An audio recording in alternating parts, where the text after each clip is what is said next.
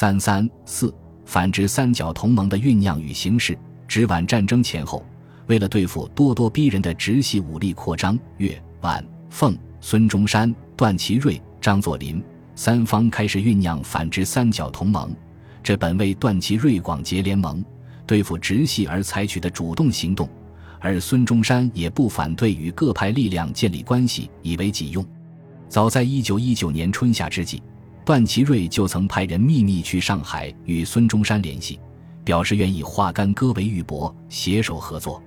孙中山认为乱法卖国，直为罪首，晚为服从，提出以段赞成革命学说，并放弃与日本订立的军事协约为条件。据孙的回忆，自沪合议开后，徐段据派人来此接洽，与要以完全赞同学说之主张，乃有相商之余地。这是孙段接触的开始。之后。双方接洽将近一年，段中接受先生条件，所以后来孙中山说：“无分南北，只以主义同者，则为同之耳。”知权近日大有觉悟，先生自乐与共图国事，使真正之共和能早日实现于中国也。其后，孙中山和段祺瑞之间保持了个人的接触，孙中山还派人与皖系在长江以南的实力派浙督卢永祥、闽都李厚基等接触。共商合作问题，孙中山和段祺瑞关系的改善，亦使孙中山调整了对于皖系亲近的奉系之策略，开始与张作霖建立关系，三角同盟的雏形出现。一九一九年秋，孙中山曾派宁武到东北联络张作霖，目的是分化北方军阀，利用直系与皖系的利害冲突，联络段祺瑞，特别是关外实力派张作霖。三方合作声讨曹武。一九二零年夏，宁武界引荐华侨投资时，在天津对张作霖主动说：“听说段祺瑞已和孙中山先生接洽好了，合力推翻曹武。如果各方面能协同动作，安定大局，华侨投资就好说了。”张未表态，但随后即派其副官张亚东携函与宁武前往拜会孙中山。其后，宁武与张作霖又有多次接触。直皖战后，皖系失去了基本力量，但又不甘就此退出历史舞台，遂主动向孙中山示好，双方开始建立伙伴关系。奉系虽然与直系暂时相安，共治北京政府，但与直系的矛盾日渐发展。为准备与直系不可避免的决裂，奉系与皖系和孙中山的关系越走越近。孙中山认为。金笔派即将断势打倒，直奉之争乃又继续开幕。盖执曹凤章其野心皆无底级，而两方势力又莫能相下。徐世昌今以魏比等所卵意，更无涵盖之能力。由此观之，奉直必因权力而冲突而决裂，而皖系之于晋，又必不能不负我而图报复。故孙中山采取了联合皖奉共同对峙的策略。虽然他也明白，张作霖和段祺瑞对于“革命”二字是谈不到的，不过在当时的环境下，不能不借助外力配合北伐，先击败曹武，打开个新的局面。一九二一年九月，孙中山致函曾任安福国会参议院议长李胜铎，表示文本走数十年，只知有国，不计其私，希望他与段祺瑞疏通意见，得前途相与开诚，共赴国家之急。则有功于国，名必归之。十二月，段祺瑞派其心腹徐树铮到广州，与越方讨论对峙问题。正在桂林独裁北伐的孙中山委派廖仲恺、汪精卫与徐树铮切商军事之进行，使直系更无归路。自来战略因于政略，无人政略既同，思为南北一致，以定中国，其数基也。一九二年初，直奉关系恶化。战争正在酝酿，段祺瑞的代表徐树铮和张作霖的代表李少白、孟庚先后在一月和二月前往桂林晤孙中山。徐树铮在见孙后函致段祺瑞，认为孙中山虽不无疏略之余，而历经进取，言不及私，因知其屡决屡起，自有一种不可磨灭之真力在，与君作素所探念真取者相合。言外之意。自然主张段祺瑞与孙中山联手合作。孙中山的代表武朝书也在三月到奉武张作霖，讨论三方合作讨之计划，一见前述。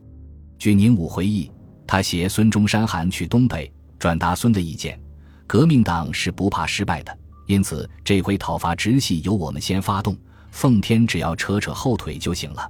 因为我们失败了，还可以再干，不要把禹公、张作霖一生事业给毁了。张作霖听了颇感动。态度立刻变转过来，毫不迟疑的决定，我也派兵入关，要我密报中山先生。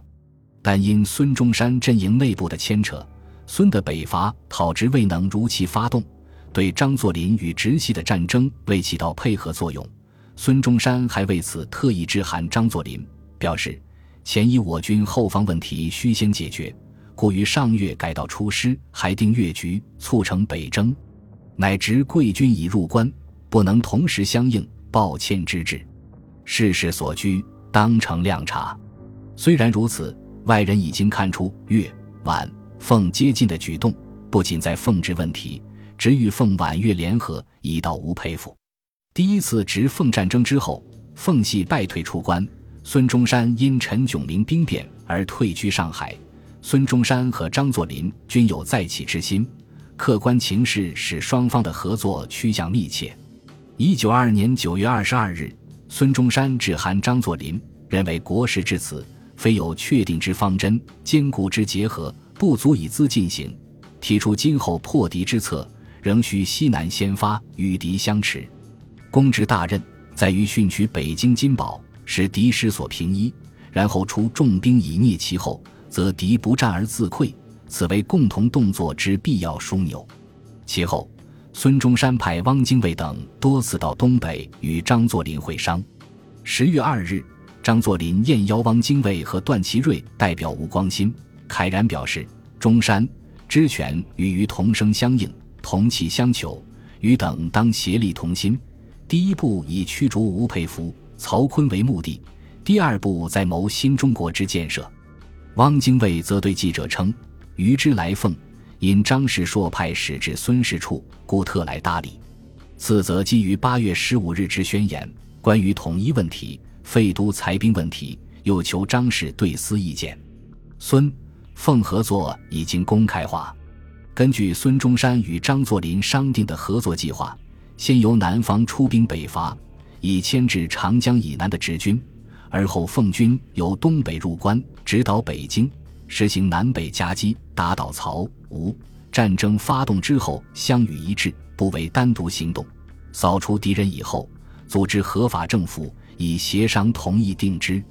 为此，张作霖多次资助孙中山数量不等的军费与军火。孙对与张的合作基本满意。他曾致韩章表示：“此后对于大局，无论为何为战，皆彼此和衷，商却一致行动，绝不参差。”迄今此意，秋毫无改。凡公所斡旋，文必不生异同，且当量力为主。孙中山与皖系的关系也在加强，在福建和浙江都与皖系建立了合作关系。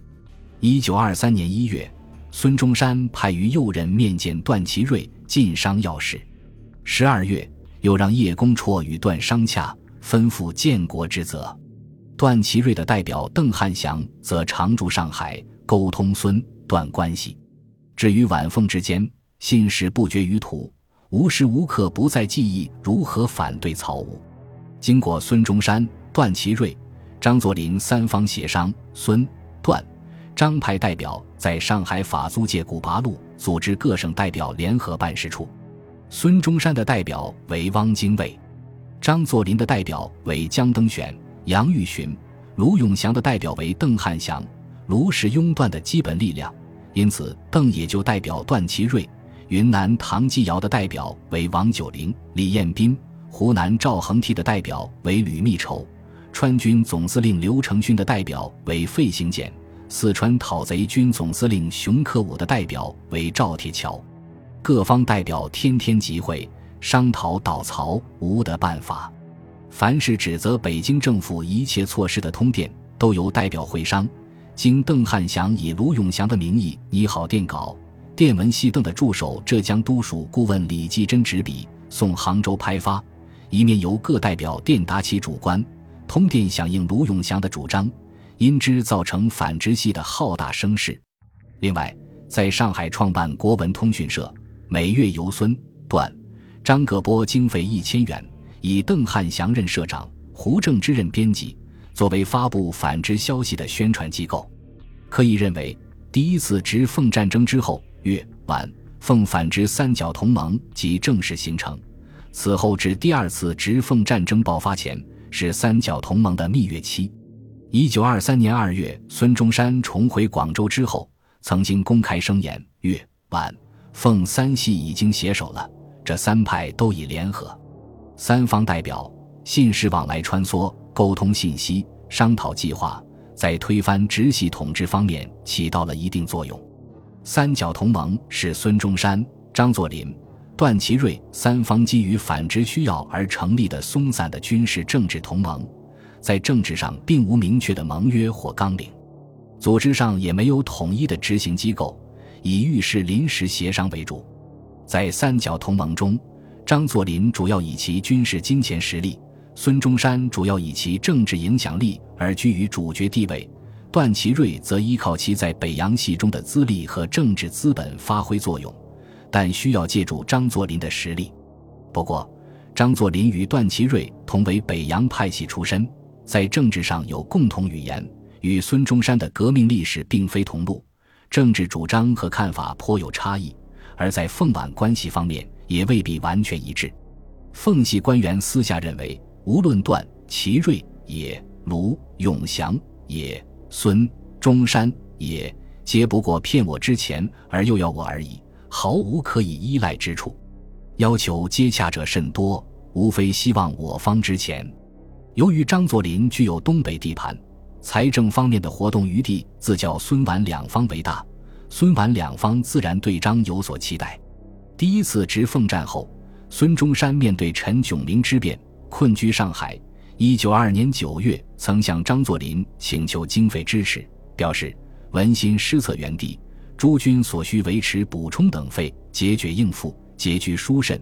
未审功能有以助之否？一九二三年一月，孙中山又派人向张作霖申请援助，如能照前所拟述，速予会稽，则使宝马腾当平一分，可操作劝。国部中兴，一时复振，皆悉出红赐。万一时猝不及聚集，亦请亮助巨额，彼可有计三军。感激非可言宣。当张作霖向孙中山提议派李烈军回赣，谭延闿回乡活动，以扰乱直系后方地盘时，孙中山又提出李需五十万元，谭需二十万元，所以迟迟，突以财政过处，不能因应嫌疑，再在虚款，仓促乃无以应之。如公处此时能助此额，携李烈军、祖谭延闿皆可立发，他无所顾。并且拟派汪精卫向张交涉，皖系在财务支持方面同样对奉系有要求，对此奉方难免有所抱怨，所以粤皖奉三方只是在推倒直系统治方面主张一致，而在倒职的具体安排，尤其是倒职后的政治善后与建设方面看法不一。即便是在三角同盟结合的蜜月期，他们之间的矛盾纠纷也仍然存在。在倒职后的政治安排方面，越方曾提出召开国民会议解决国事，以孙任大总统，段任总理，或以段任大总统，孙任总理，张作霖任副总统。皖方表示，当然以孙做大总统为最适当。实则段祺瑞希望以总理身份掌握实权，一副舍我其谁之概。卢永祥则表示赞成孙任大总统，段做国务总理，但必须商得张作霖同意。对此。凤方先是含糊其辞，表示只要打得垮曹吴，什么都好说；继则坚决主张拥断拒孙，打倒曹吴之后即拥断上台。张作霖还明确告知孙中山的代表汪精卫，他们是要拥断的，以便以自己的实力控制北京政权。对国民会议主张，皖奉军未明确表态。一九二三年冬。孙中山派叶公绰持其亲笔函北上，与张作霖等商洽合作事宜，并在致张作霖函中说：“吕蒙我公资助，得以收拾于尽，由闽回师，而广州根本之地得以复还，此皆公之大力所欲成也。十二月初，叶公绰先与汪精卫、廖仲恺、许崇智等由沪赴杭，与卢永祥商讨，然后在当月中旬到奉天，与张作霖等会商。奉方表示赞同三方在军事上联手打击直系，并向越方支付军费现金五十万元。但对于越方所提孙段合作，并由张作霖出任副总统的方案，张作霖却未置一词。而杨宇霆则从根本上略无合作之可能，且认为目下无从解决。十二月下旬，叶公绰离奉回沪，其北行使命遂告终止。叶公绰感觉中山热心大局，意图与合肥携手，一急迫切。但奉着至今无开城之商榷，事实可惜。他在写给杨宇婷的信中抱怨说：“帝因此交忧成疾，以寻于矣。所谓反之派者，如无一定之方针、目的，谋定后动，切为图与之派一好机会而已。无人故非图之主张打倒曹武，谢此一口气者。”如局势变迁后，建设前途了无计划，何须多此一举为？乃最要关键，不能商量出所以然。他附和说：“对于孙中山的联俄容共政策，奉皖军坚决反对。因此，三角同盟并非建立在三方共同的政治理念和谋划之上的战略联盟，而更多的不过是出于推倒共同敌人直系的暂时合作策略。”当直系势力过大，威胁到三方的生存时，自可合作无间。奉方甚而向孙中山表白，此间完全知中山真意，毫无误会。况将来事实可昭然于世，更无疑虑之可言。中山若另有其他办法，均可随时磋商，必无隔阂。我备年来苦心经营，所为何事，岂可因少数浮言，致功亏一篑？又何忍做事分乖于大事未成之日？而当第二次直奉战后，直系统治垮台，大事已成之日，三角同盟的基础不复存在，也就自然消失于无形。本集播放完毕，感谢您的收听，喜欢请订阅加关注，主页有更多精彩内容。